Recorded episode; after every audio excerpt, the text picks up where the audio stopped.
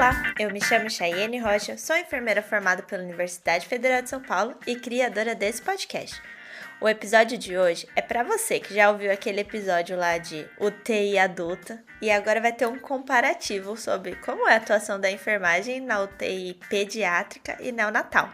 E para isso eu tenho como convidada a Thaís Arrochelas. Ela tem muita experiência dentro da área de UTI neonatal e pediátrica e vai trazer um pouquinho disso aqui pra gente. Mas antes disso, já segue ela lá no Instagram, no perrengue.nagringa. Ela conta um pouquinho como que é viver em outro país.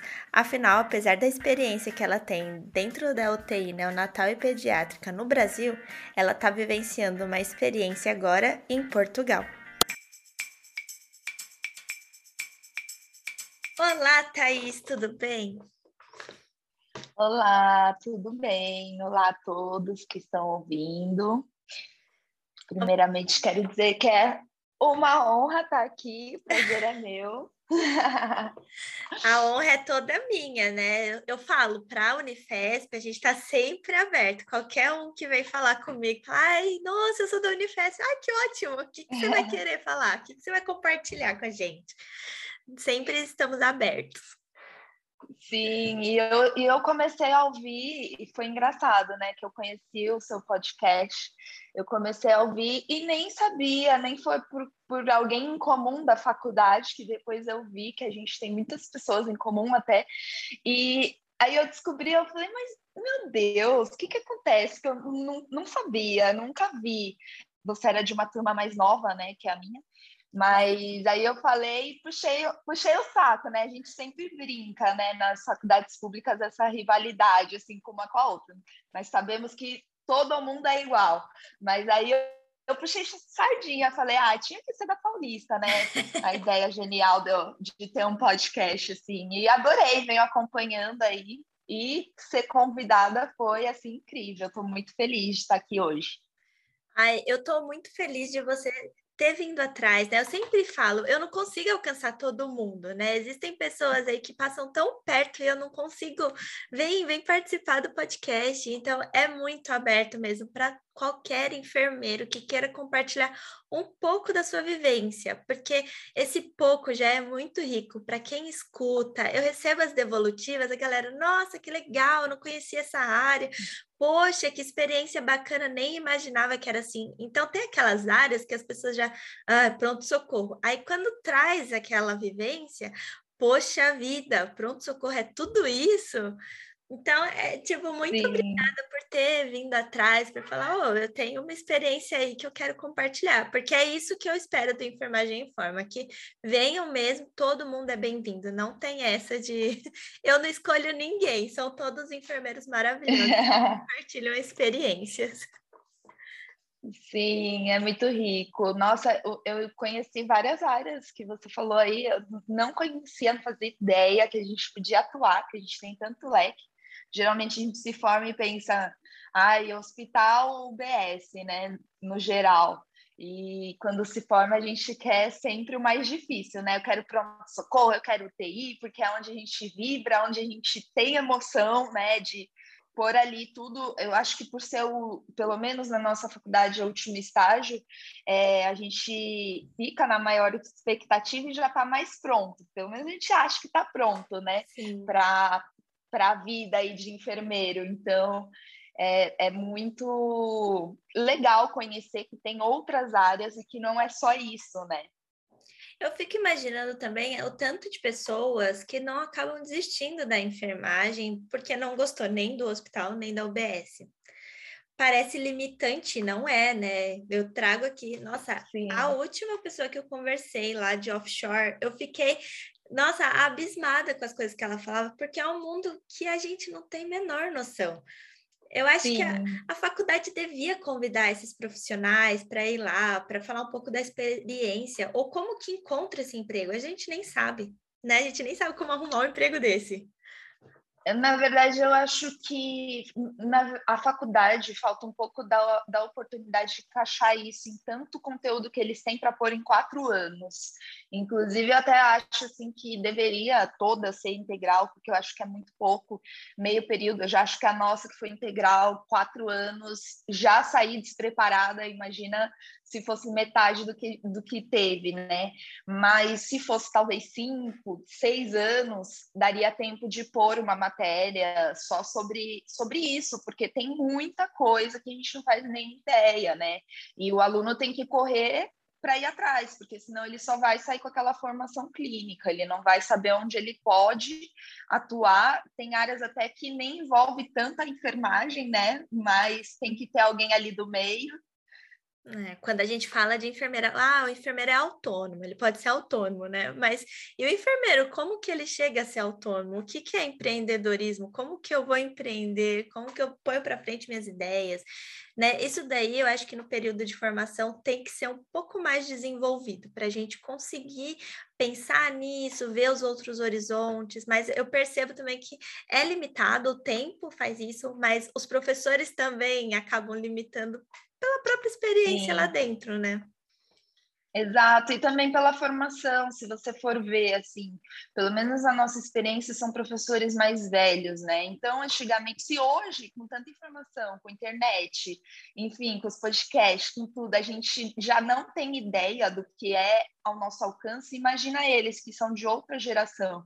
Então, muitas vezes eles mesmos, né, foram ali subindo, subindo para virar mestre, professor, ensinar, tem toda uma bagagem aí respeitosa, mas essa parte que a tecnologia facilita da gente conhecer não tem, então nem eles sabem. Então, é uma coisa assim que vai aí da gente começar a mudar, indicar para as pessoas, olha que legal, tem esse conteúdo aqui na internet, mostra aí para o pessoal, né, para conhecer mesmo. Eu acho que é, é isso mesmo, a gente tem que trazer isso para ver se a próxima geração aí sabe que não é só, só hospital e UBS, né, que a gente pode ter um leque imenso. É, não é que não precise, né? A gente precisa desses profissionais lá também, mas isso já é o, o comum, assim. A gente acaba indo para essas áreas porque foi o que você falou, na formação a gente vai tendo contato e tudo mais. Mas e o, o resto, né? E aquele a descobrir os demais. Mas Thaís, conta quem é você, de onde você vem, sua trajetória na enfermagem e sobre o que, que você veio falar aqui. Ai, sim. Meu nome é Thaís, né? Todo mundo tá vendo. É, eu moro em Portugal atualmente. Estou aqui já faz um ano e meio. Uh, de formação, sou formada, acho que foi em 2015, então já faz aí uns seis anos. Fiz Escola Paulista de Enfermagem. É, me especializei depois em UTI pediátrica e neonatal, fiz uma pós-graduação, e desde que eu comecei assim, tirando os sete primeiros meses da minha carreira, que eu trabalhei em ambulância, porque é aquela coisa, né, de você forma e fala assim, pronto, agora sim eu vou trabalhar e ter meu salário, porque você está só no estágio, no perrengue. E quando você consegue ali, aí bate experiência, experiência. E o nosso estágio, infelizmente, a sociedade não enxerga como experiência, né? Então, é muito triste também, é uma coisa que eu acho que vale a pena é, a gente lutar por isso, porque eu fiquei sete meses, eu não sei você, mas fiquei sete meses na ambulância, assim, ganhando, assim, não, não era digno é, para nenhuma profissão ali da área da saúde que corre risco, né? E depois eu fui para a área de UTI pediátrica. E depois de um ano e pouco, estando na, eu entrei no serviço público, né? Eu aprendi demais lá nesse período. Eu fiz a minha pós-graduação. E durante esse período de atuação, trabalhei em instituição pública e privada, então conheci os dois extremos. E no meio disso tudo, estou em Portugal. É, não tem nada a ver com a enfermagem, é um projeto pessoal, mas também posso dar algumas dicas aqui para quem tiver curiosidade sobre a questão da validação, depois me procurar, enfim, para saber direitinho.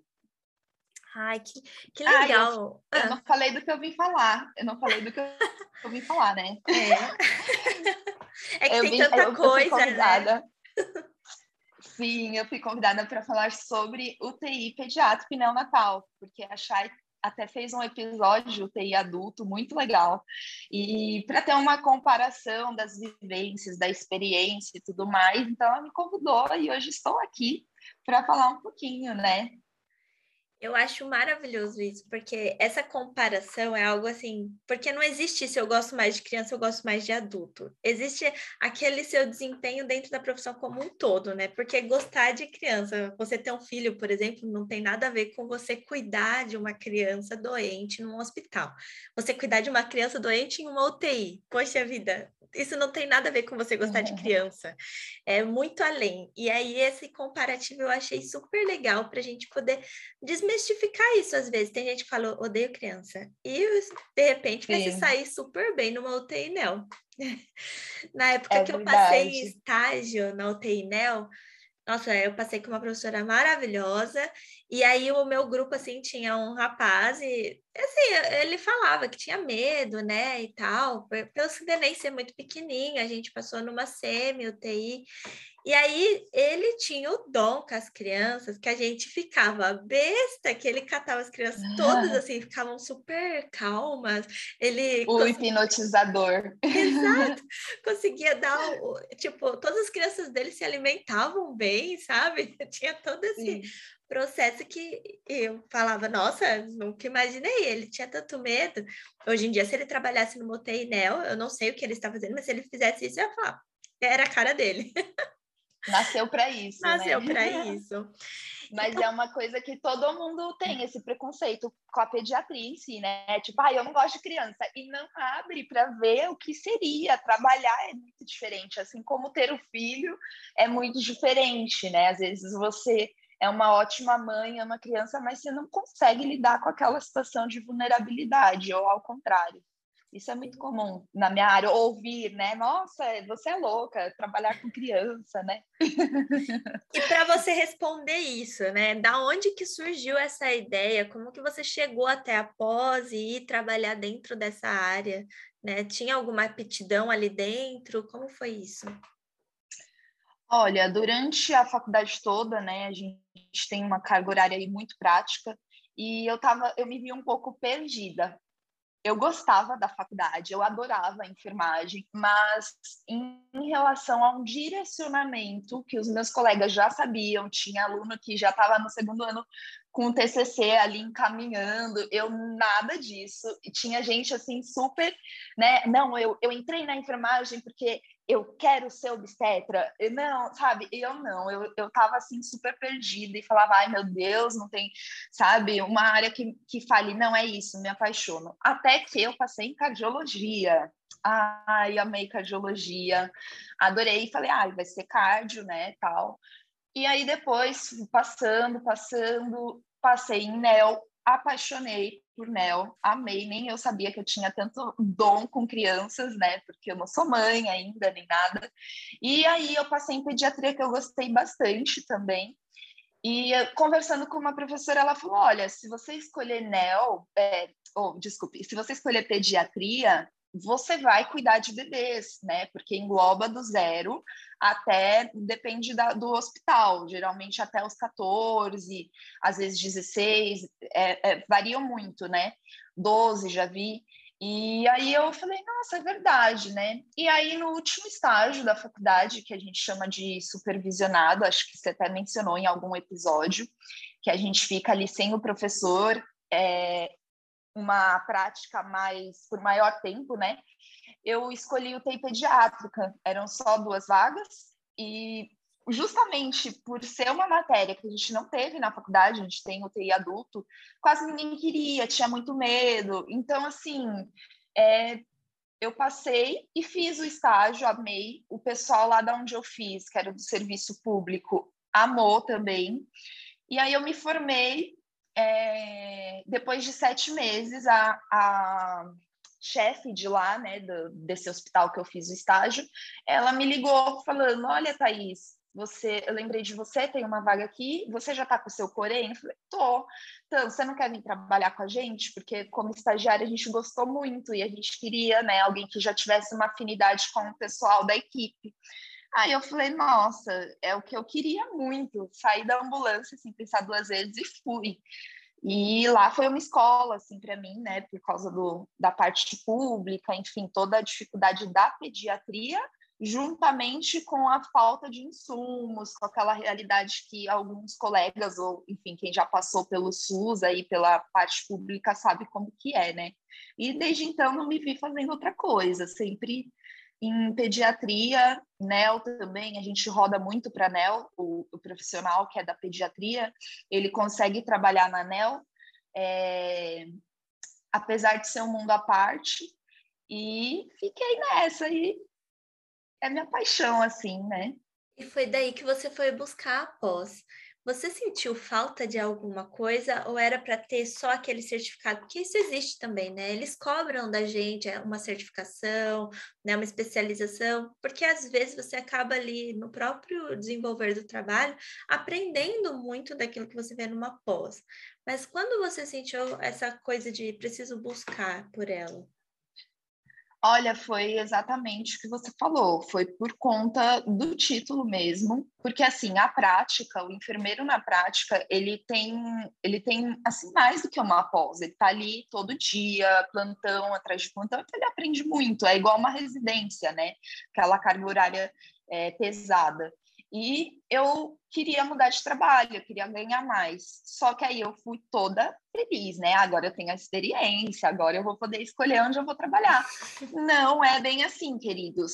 Quem tá aí não é, não é desanimando, mas no Brasil a realidade é essa. Depois da primeira experiência, eles pedem a pós. Segunda. Não, não, e não... até outras experiências, né? Exato. E aí eu, eu me vi ali num, num, num, círculo que eu procurava emprego, tinha um currículo bom, tinha experiência e não conseguia vaga, não conseguia. Até que falei, não, vou ter que entrar numa pós. Aí eu me matriculei mais pelo certificado, eu nem vi ementa nem nada do curso. Inclusive, a minha pós foi muito fraca, assim, eu fiz é, numa instituição particular e durou, acho, um ano e meio. É um ano e meio pós, né? Não lembro mais. Ou é, é um ano? Um, é, não... Tem de um, um e meio e dois, né? Depende da carga horária da ah, pós. Eu acho que a minha foi de um ano e meio, eu não, não me recordo. E aí eu, eu escolhi já que tinha o, o título ali, o TI pediátrico e não natal, para não ter já esse problema de especialização para qualquer uma das áreas, né? Então eu fiz ali após, inclusive antes de terminar a pós, eu entrei num hospital de renome, assim, bem, bem grande, aí em São Paulo mesmo, aí em São Paulo, né? Nem estou no Brasil, mas em São Paulo.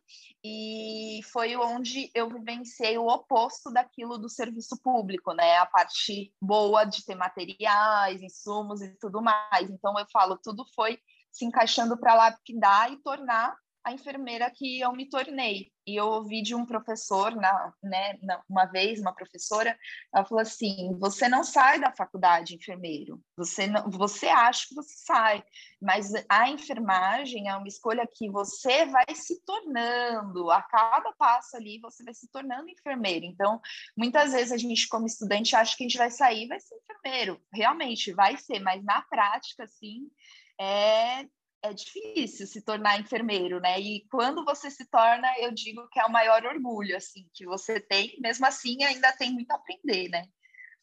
Poxa, quando que você percebeu que você se tornou enfermeira? Como foi isso?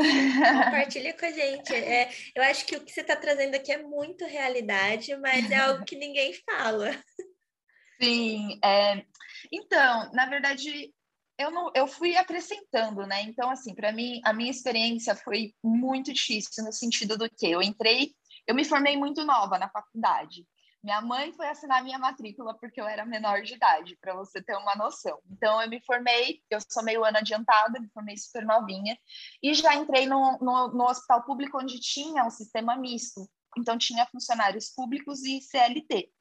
E aí ninguém respeitava, uma menina assim nova, que, que ela tá fazendo aqui, né? Tipo, no, enfermeira, para cima de mim, que eu sou funcionário público há 20, 30 anos. Não, então não aceitavam. Apesar de eu ser enfermeira, estar ali como enfermeira, era muito difícil a gestão da equipe, né? As pessoas não me viam assim. E eu também não tinha a experiência a prática, para tomada de decisão rápido, enfim, para ser o que o enfermeiro é, que é a espontaneidade. Então, eu acho que quanto mais você vê que você está sendo espontâneo no seu meio, que assim, você sabe, o enfermeiro ele é muito eu não sei aqui em Portugal nem na Alemanha, mas no Brasil pelo menos é, ele é muito a área de UTI pediátrica você é muito independente na tomada de decisão, você tem muita autonomia.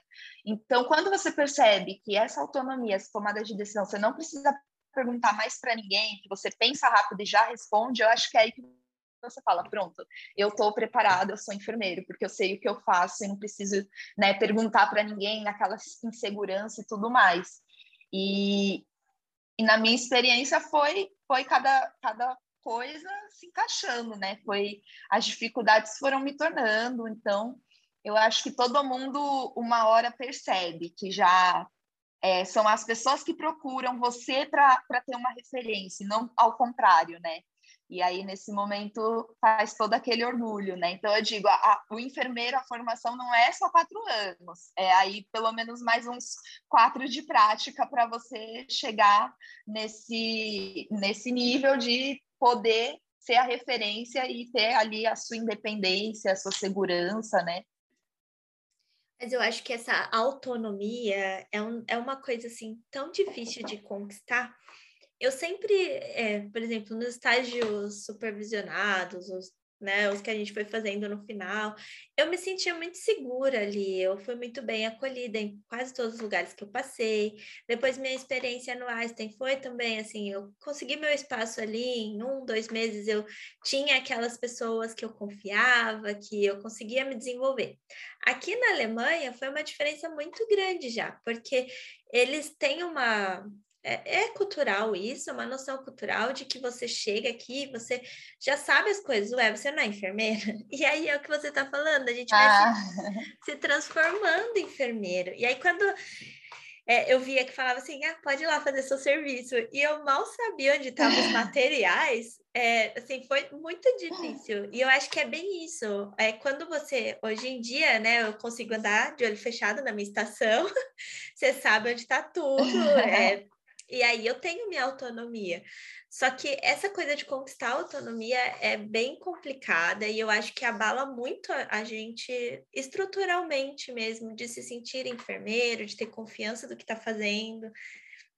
É difícil. Sim, e isso na área da pediatria é muito importante, né? Porque voltando assim um pouco a conversa para para direcionando para a pediatria, a tomada de decisão, o direcionamento que o enfermeiro tem, a posição é muito importante. As crianças, elas é uma caixinha de surpresa, já a UTI, né, em si, mas em criança tudo evolui muito rápido. Então, assim, ao mesmo tempo que as pessoas falam, ah, credo, você trabalha com criança, é, eu explico que ao mesmo tempo que um paciente ele fica ruim rápido, a criança em dois dias, dois plantões, três, tá já lá boa, entendeu? Então, adulto não, adulto ele sofre mais, querendo ou não, ele fica meses numa UTI. Criança, assim, é mais raro, acontece? Acontece, mas geralmente são crianças que já nascem com alguma síndrome, alguma coisa. Então, a tomada de decisão de você saber o que fazer ali é, é essencial, porque por ter uma evolução rápida, muitas vezes o médico não vai estar ali beira-leito entendeu? Ele vai estar tá vendo outro paciente, você que vai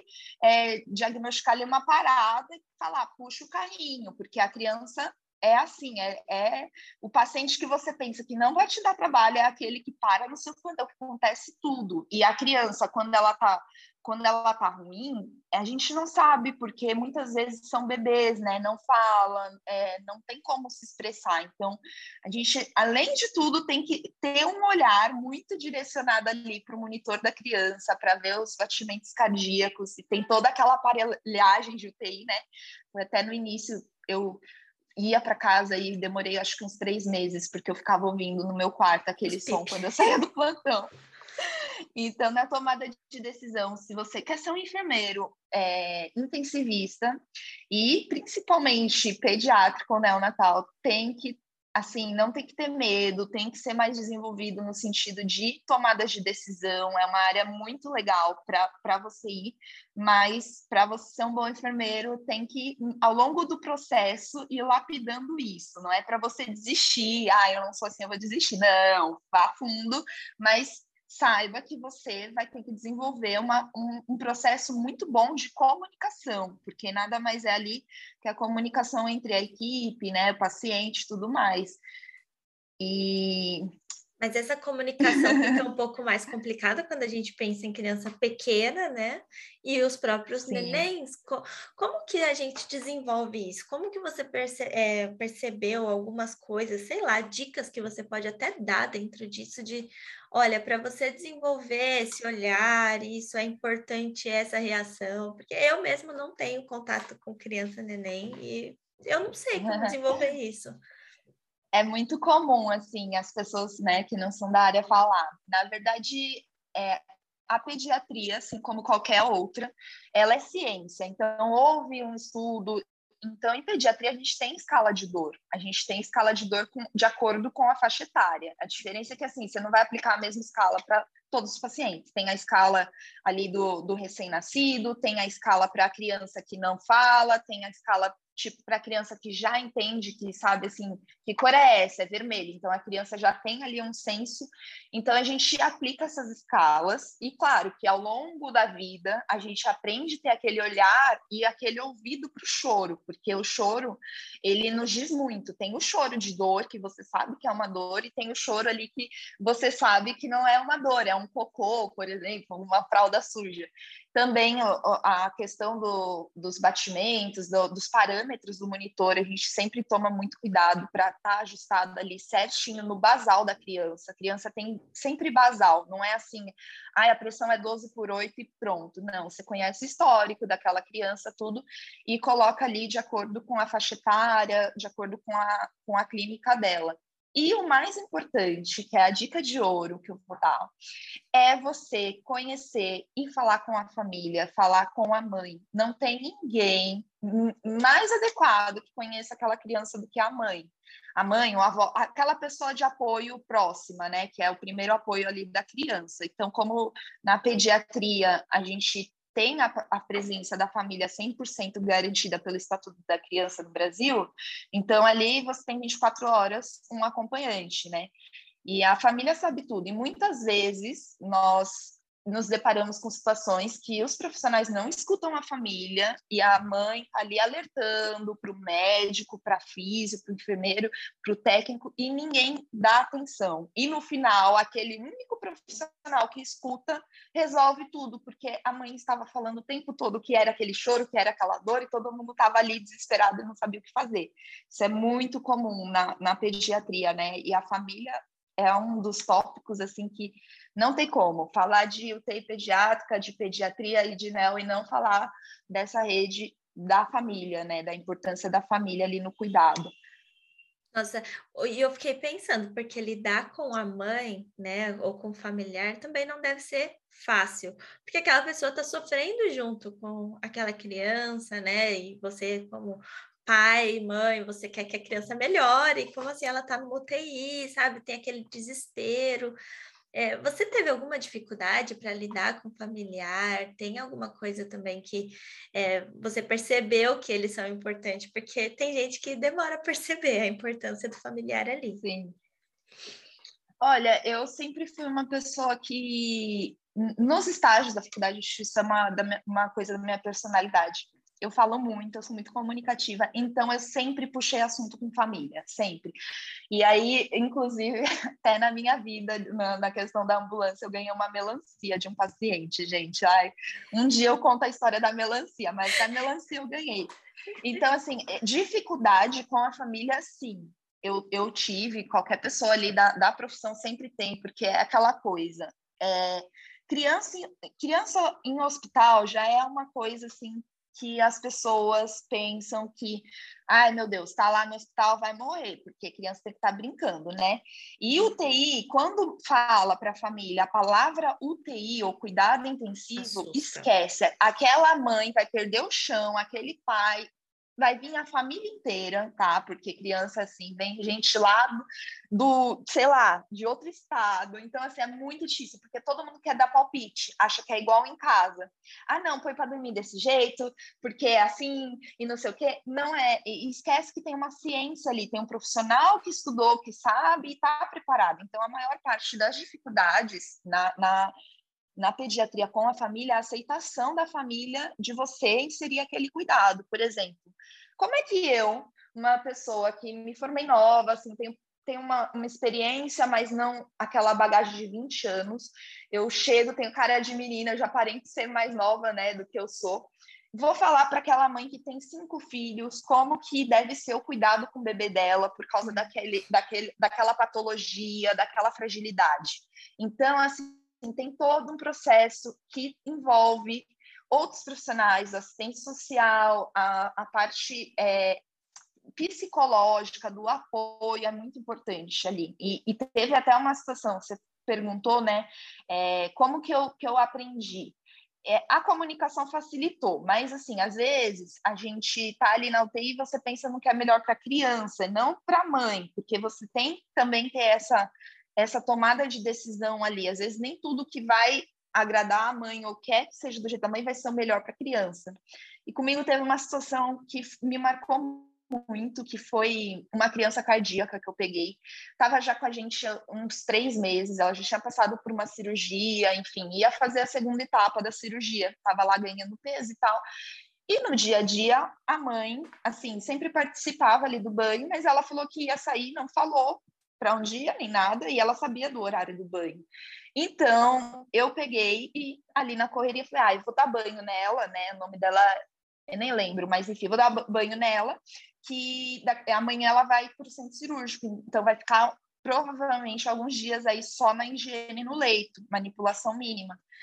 Ok, dei banho, deixei uma princesa, porque também tem muito isso. Na pediatria a gente não fala que é paciente, a gente fala que é meu filho, minha filha. Então você fala assim para a colega: oh, verifica os sinais lá do meu filho. Ô, oh, fulana, viu meu filho ali? Então, assim, a, o momento do banho é onde a gente mais se diverte, que a família traz é, roupinha, né? Então a gente vê, coloca lá, assim, feita e deixa assim, só falta de, desfilar, né? É o conforto que a gente tenta dar para a família ali, de, de ver a criança ali bonitinha, né? Apesar de estar com aquela aparelha, aparelhagem toda, isso faz total diferença. Enfim, e aí eu dei o banho nela, tudo mais. Quando essa mãe chega, ela pega e começa a chorar desesperada. Porque ela estava com um pressentimento ruim com a cirurgia da filha dela e ela sentiu excluída do cuidado. Ela falou que ela era o único momento que, que ela já não eu ouvi essas palavras e foi muito forte. Eu já não amamento a minha filha, eu já perdi isso. O momento do banho é o momento que eu me sinto mais mãe, que eu me sinto próxima a ela. E você, ela olhou para mim e falou: "Você tirou isso de mim. E você fez eu perder o último banho da minha filha, porque eu não sei o que vai acontecer na cirurgia". Aquilo foi muito pesado assim para mim. Então, foi uma coisa que eu aprendi na dor, sabe? Eu pensei, poxa, realmente ela tinha razão. E eu não pensei, eu pensei só ali, ah, eu vou dar porque é a rotina. Então, assim, pediatria você não segue a rotina. Muitas vezes você tem que adequar ali a rotina da família, porque tem essa questão pesada emocional, né? E a gente às vezes não sabe lidar, não é nem com o paciente, e sim com a família, né? Nossa, eu, eu não consigo nem imaginar isso. É, é muito pesado, porque ainda mais se você descobrir que a criança veio a óbito, né? Depois da cirurgia, ela não volta para UTI, por exemplo. E, e aí isso pesa, né? Essas palavras dessa mãe, que você sabe que é uma pessoa, que foi o que eu falei, tá sofrendo junto com aquela criança, né?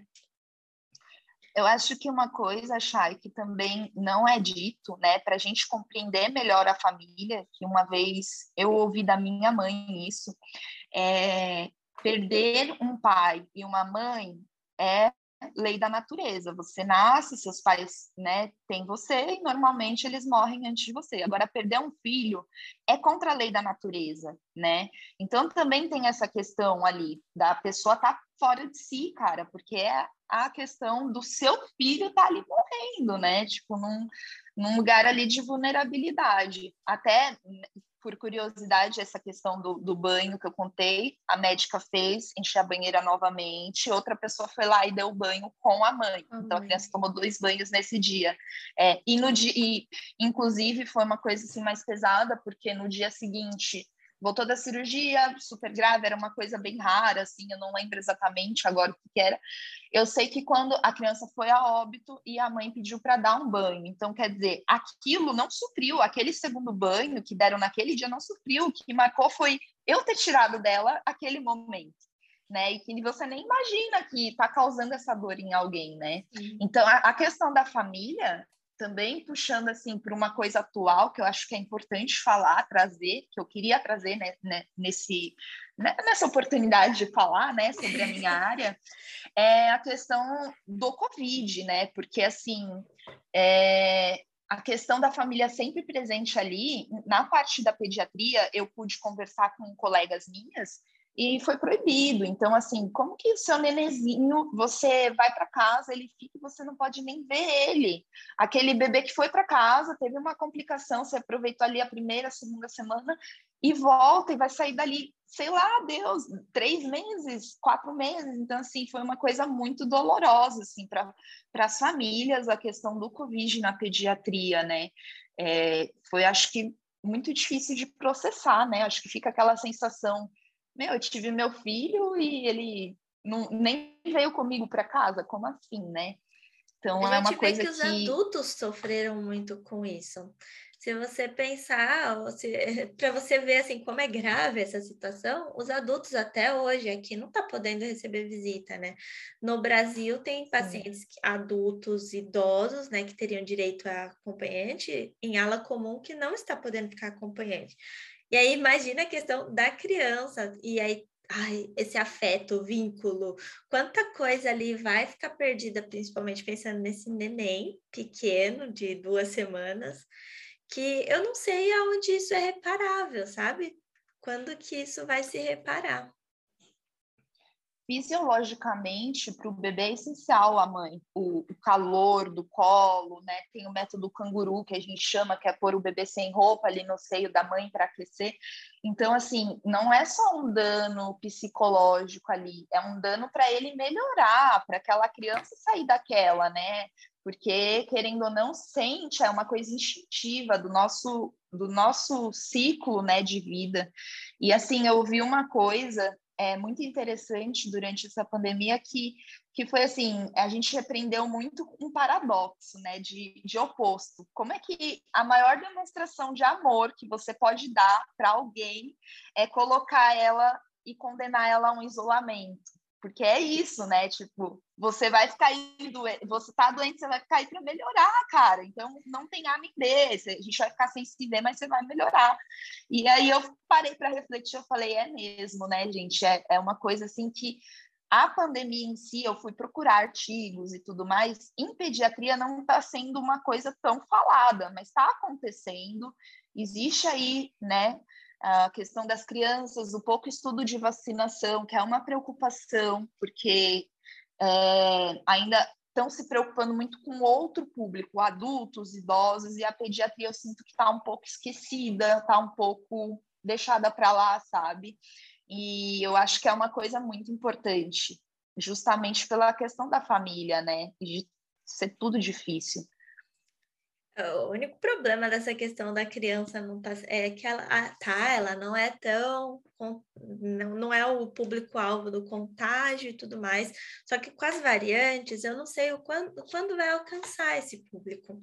E aí podia já estar vacinados, né? Se desse continuidade ao estudo, é óbvio que tem que atingir a população adulta, concordo totalmente, mas a gente não pode excluir a outra, né?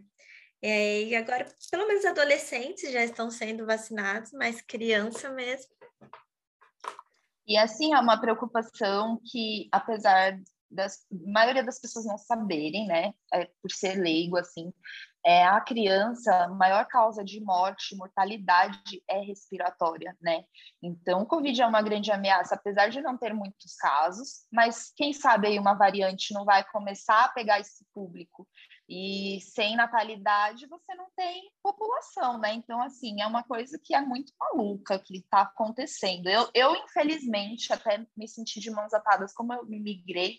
Eu não pude entrar nessa luta, nessa guerra junto com os meus colegas, mas o tempo todo por dentro, perguntando como que estava a realidade, né? Lá com, as crianças e tudo mais, e mexeu muito comigo isso, essa questão de, de, da família, de toda essa dor, né, que já é difícil num adulto, num bebê, imagina, uma criança que estava correndo aqui outro dia pegar covid, então assim, a criança é muito mais ativa, é diferente de um idoso, sabe? Sim. Quando, quando a gente começa a puxar para essa questão assim do de lá do trabalho mesmo, tem alguma coisa que da pediatria na rotina é muito diferente de quando você pensa, até nos seus estágios anteriores, ou trocando ideias com colegas que trabalham mais com o público adulto?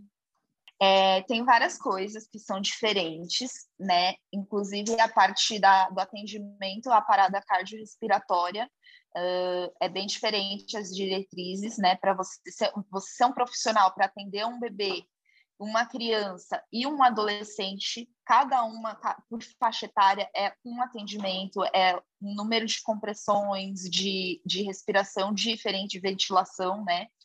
Uh, a questão do, dos sinais vitais também, né? É diferente o basal da criança. Então, se você olhar um monitor ali de uma criança, de um bebê, você vai achar que vai explodir o coração, né? Porque o normal ali é 150, 130.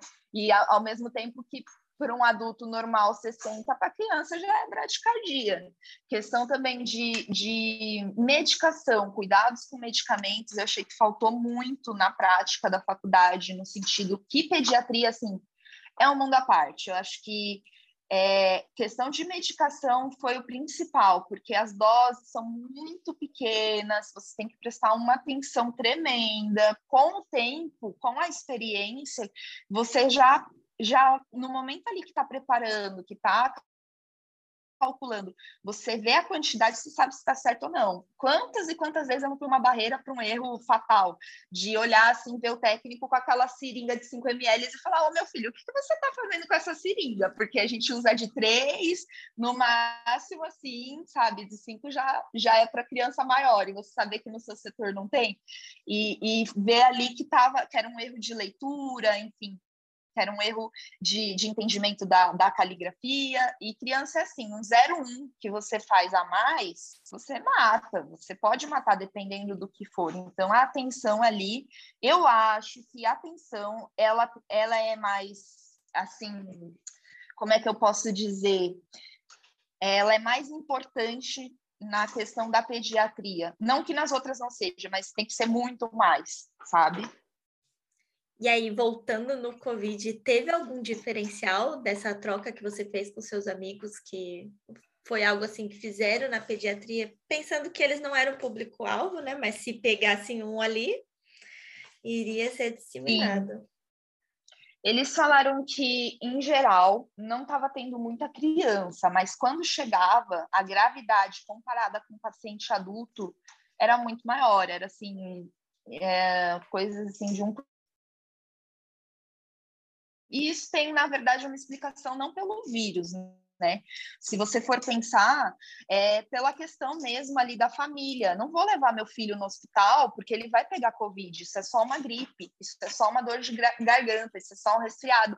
A mídia, né, a TV, não está falando que pega em criança. Então, não é. E quando a família resolve levar, pelo bebê, pela criança descompensar primeiro a parte respiratória, né?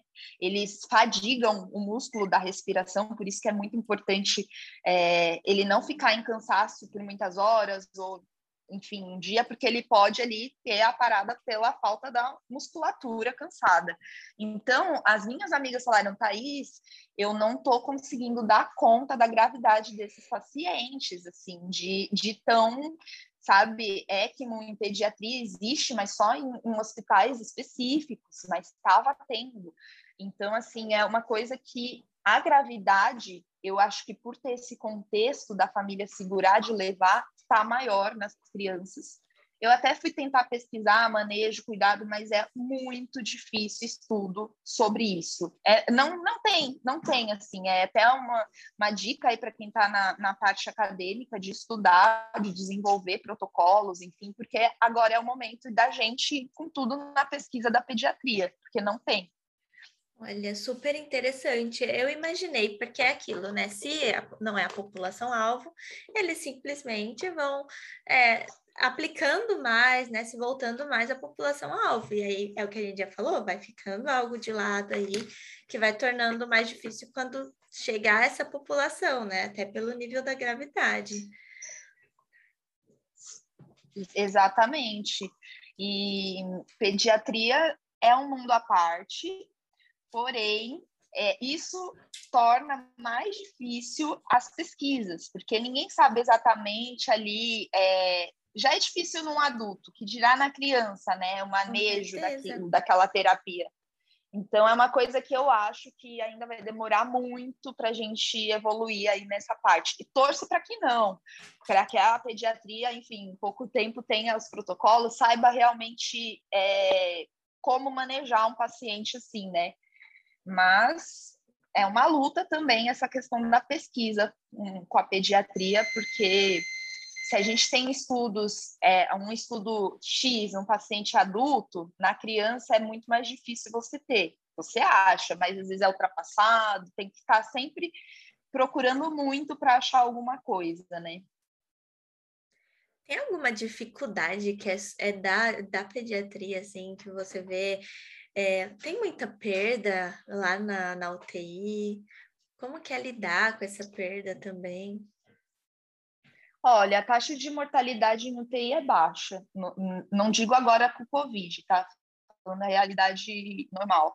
Tem a época da sazonalidade, que é a época que a gente mais sofre, porque as crianças, os bebês até três anos, assim, eles podem ser acometidos com uma doença chamada bronquiolite, né? Que é respiratória e por toda a questão respiratória que eu já falei, é, um, é um, um, uma época no Brasil que dá o pico desse vírus, né? Uma doença transmitida por um vírus. E geralmente ali maio, junho, eu não sei se você sabe, né? Mas normalmente os hospitais, todos que eu trabalhei, é, abriam uma unidade a mais para dar conta de, dessa demanda. Então, eles pegavam, é, abriam uma unidade a mais, aumentava a capacidade para o dobro de pacientes, às vezes o triplo, para ter vaga para todo mundo. E o que, que fazia? Pegava os profissionais de outros setores para suprir aquela falta de profissional. Né? E para nós que somos da área é muito difícil, porque sempre vai vir o profissional que está mais inseguro, você tem que estar tá atento o tempo todo por ser um mundo à parte. E nessa época é a época assim que eu falo, meu Deus, a gente trabalha, mas é muito, mas é muito mesmo, assim, que você não para. E é a época que, por acaso, você vê, assim, um número maior de mortalidade, mas, assim, é, não morre criança todo dia, sabe? Não é uma coisa assim. Oncologia em pediatria tem algumas, alguns hospitais que não têm separado essa especialidade é junto. Então, paciente oncológico também vem para aquela UTI generalista, né, pediátrica. Então, você vê, na verdade, a maioria dos pacientes oncológicos, assim, quando estão ali numa UTI, que não é início de diagnóstico, vai a óbito.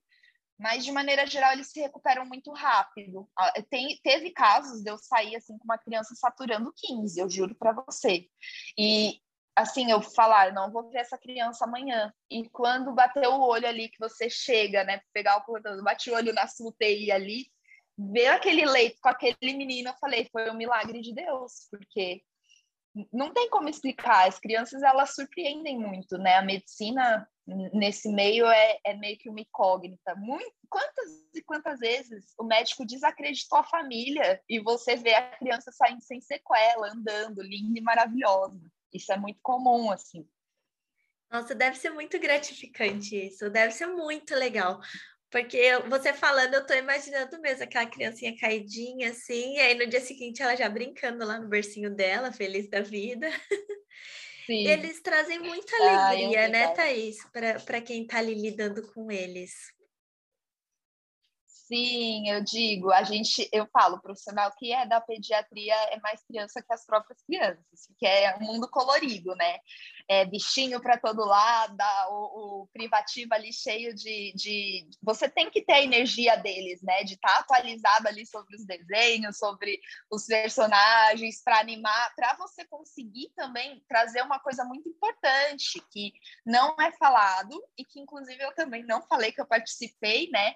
É, o brinquedo terapêutico. Eu trabalhei no Einstein por um tempo e lá é, teve o grupo de brinquedo terapêutico onde eu entrei, comecei né, a me inserir, mas infelizmente depois eu saí de lá, fui para uma outra etapa e não fiquei no grupo.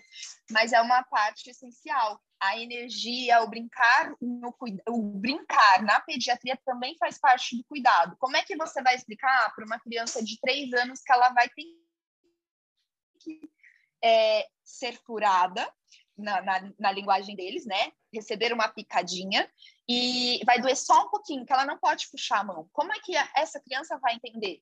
Então é muito difícil isso. A gente tem que ter essa energia para a gente conseguir manejar o paciente e ele colaborar com a gente, né? Então tem que ter muito lúdico, né? A gente fala, trabalhar com lúdico, com músicas.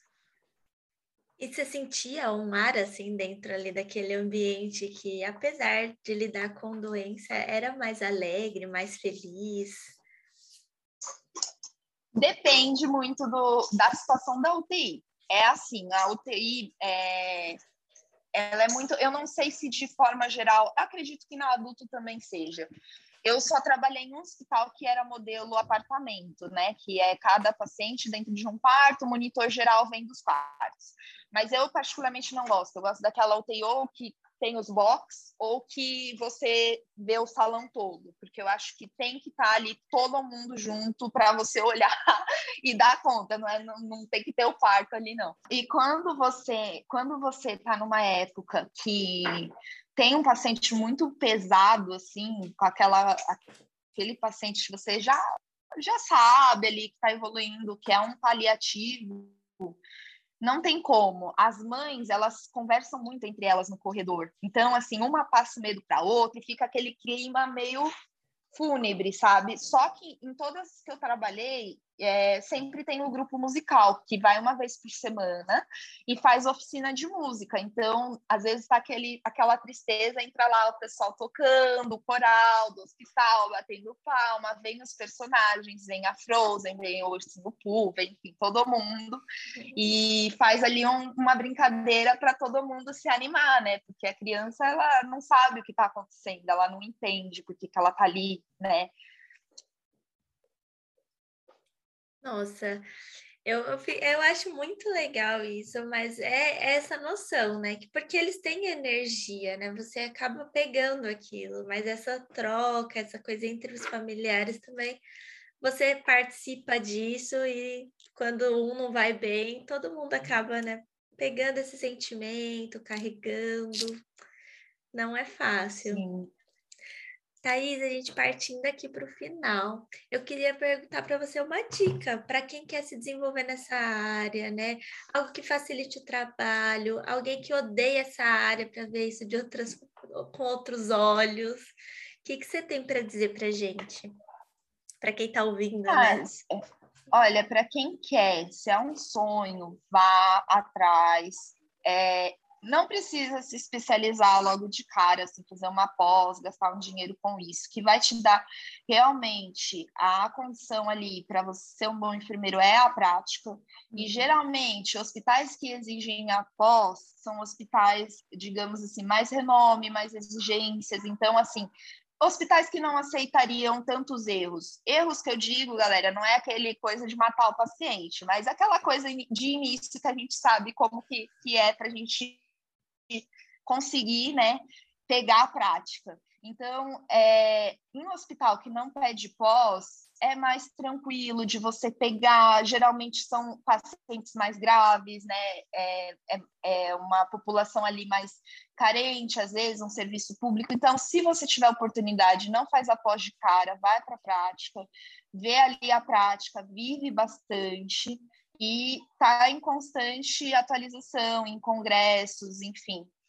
isso é muito importante. Quem, eu acho que a enfermagem você nunca para de estudar. E quem está na pediatria, eu acho que é mais ainda, porque como é uma área de pouco estudo, está sempre mudando. Então, tudo que a gente tem como verdade, uma hora muda. A gente tem muitas trocas ali de protocolos. Ah, para pomada para assadura é essa, de repente não é mais, é a outra. Então, assim, é, é a prática mesmo. E se, tem, e se tem vontade, vai atrás conhece, procura conversar com o pessoal, pegar dicas com outras pessoas, né, que eu acho importante, porque isso é a minha vivência, é a minha é o que eu tive de experiência até aqui. Então é essa dica que eu dou, Chay, para o pessoal aí é, e focar quem na prática. odeia, para quem odeia ou acha ah, que odeia. odeia. ah, eu acho que vale a pena se você odeia como é, estudante, vale a pena você tentar fazer um estágio ali, tentar conversar com os professores, porque na verdade eu acho que a pediatria meio que traumatiza. Como a gente está ali na faculdade aprendendo, os professores e, e, é uma responsabilidade muito grande, como eu disse, qualquer 01 você pode matar uma criança, os professores ficam muito em cima. E eles querem transmitir isso e acaba te pressionando mais ainda. Então você fica com tanto medo que você não consegue fazer nada e acha que você não é bom naquilo. Então assim, se é uma se você acha que não gosta, ou você não gosta, e está ainda na graduação, abra para esse mundo. Vá atrás, procure vídeos, se informe, né? estude antes do seu estágio de pediatria, veja ali técnicas de punção, é, que é uma das maiores dificuldades, né, a punção na pediatria, técnicas ali de, de sabe, algum, alguns métodos de você conseguir é, inserir a criança para não ser difícil, que você já está aprendendo, aí você vai funcionar uma criança, não tem aquela coisa do manejo de explicar para ela. E claro que você não vai conseguir, né? Porque é óbvio, né? Criança vai puxar, já é difícil para quem tem a experiência. Então, assim, estuda antes do estágio para você mudar esse conceito. Perca o seu medo, o professor está lá, a responsabilidade está lá com ele. Não, não acho que ele está fazendo isso de propósito, não leve para o pessoal, porque muito eu entendi depois que eu fui, virei profissional dessa área, que eu recebi grupos de estágio, que eu era enfermeira chata na, na unidade ali, mas vá, estude, e eu acho que isso vai trazer mais segurança para talvez você conseguir ver que você dá jeito para isso e pode ser uma área que vai escolher você. Você tem o dom e tem que ir em frente. Thaís, nossa, adorei nossa conversa, que maravilhosa. Você trouxe coisas aqui muito, assim, abra sua mente, sabe? Experimente, conheça. Eu acho que isso é super importante dentro da nossa profissão. Então, imensamente obrigada por esse compartilhamento. Ai, passou tão rápido, né? Eu achei que ia demorar mais, que eu ia falar mais coisas, apesar que eu acho que eu englobei tudo. É, foi uma honra. Espero aí no futuro, se tudo der certo aqui em Portugal, com a validação do diploma, voltar com dicas é, específicas para o pessoal, né? E assim, eu acompanho, vou continuar, amo aqui o seu, o seu espaço. E parabéns mais uma vez. Está sendo muito importante isso para nós, enfermeiros. Espero que cada vez cresça mais e mais e mais. E eu posso falar para o pessoal sobre o meu Instagram, que às vezes eu posto coisa lá da enfermagem. Com certeza. Olha, é eu o... já vou deixar no começo, lá Tem... na descrição, para que ninguém ah, tá. perca tá. de conhecer o seu Instagram. Ele não é específico de enfermagem, mas eu sempre posto alguma coisa, um desabafo. Mas é legal para validação, essas coisas eu pretendo no futuro alimentar. Ele chama perrengue ponto na gringa, tudo junto. Então ele é aberto, pode ir lá, segue, dá uma curtida. Se quiser falar sobre pediatria, sobre esse assunto, me chama, tá bem? Eu tenho vários amigos, eu tenho várias pessoas aí que eu posso estar dando dicas e ajudando aí quem, quem quiser saber mais. Um grande beijo, Chay, muito obrigada, foi uma honra novamente. E que pena minha. que acabou. ah, passa rápido aqui. Mas olha, Thais, já fica o convite aberto para quando você quiser trazer um pouco da sua experiência em Portugal mesmo, o processo de validação, que sempre a vivência de cada um é diferente, né? Eu já conversei aqui com a Jennifer, eu não sei se você conhece, talvez ela possa até te ajudar, uma maravilhosa. Ela participa dos enfermeiros pelo mundo, mas ela ajuda muita gente a fazer esse processo de validação aí é, voltar para a faculdade, e assim, é, ela dá dicas de ah, ouro que mesmo. legal! Depois eu quero eu sim, compartilho com você, porque é uma pessoa assim que vale sim. a pena conhecer e, e aí você vai vir aqui falar pra gente que você vai estar atuando como pediatra, enfermeira pediatra em Portugal, não tenho dúvidas. Aí eu vou trazer como que é a realidade de Portugal, né? Porque Sim. é bem diferente, né? De um país pro outro. Eu imagino. Um beijão.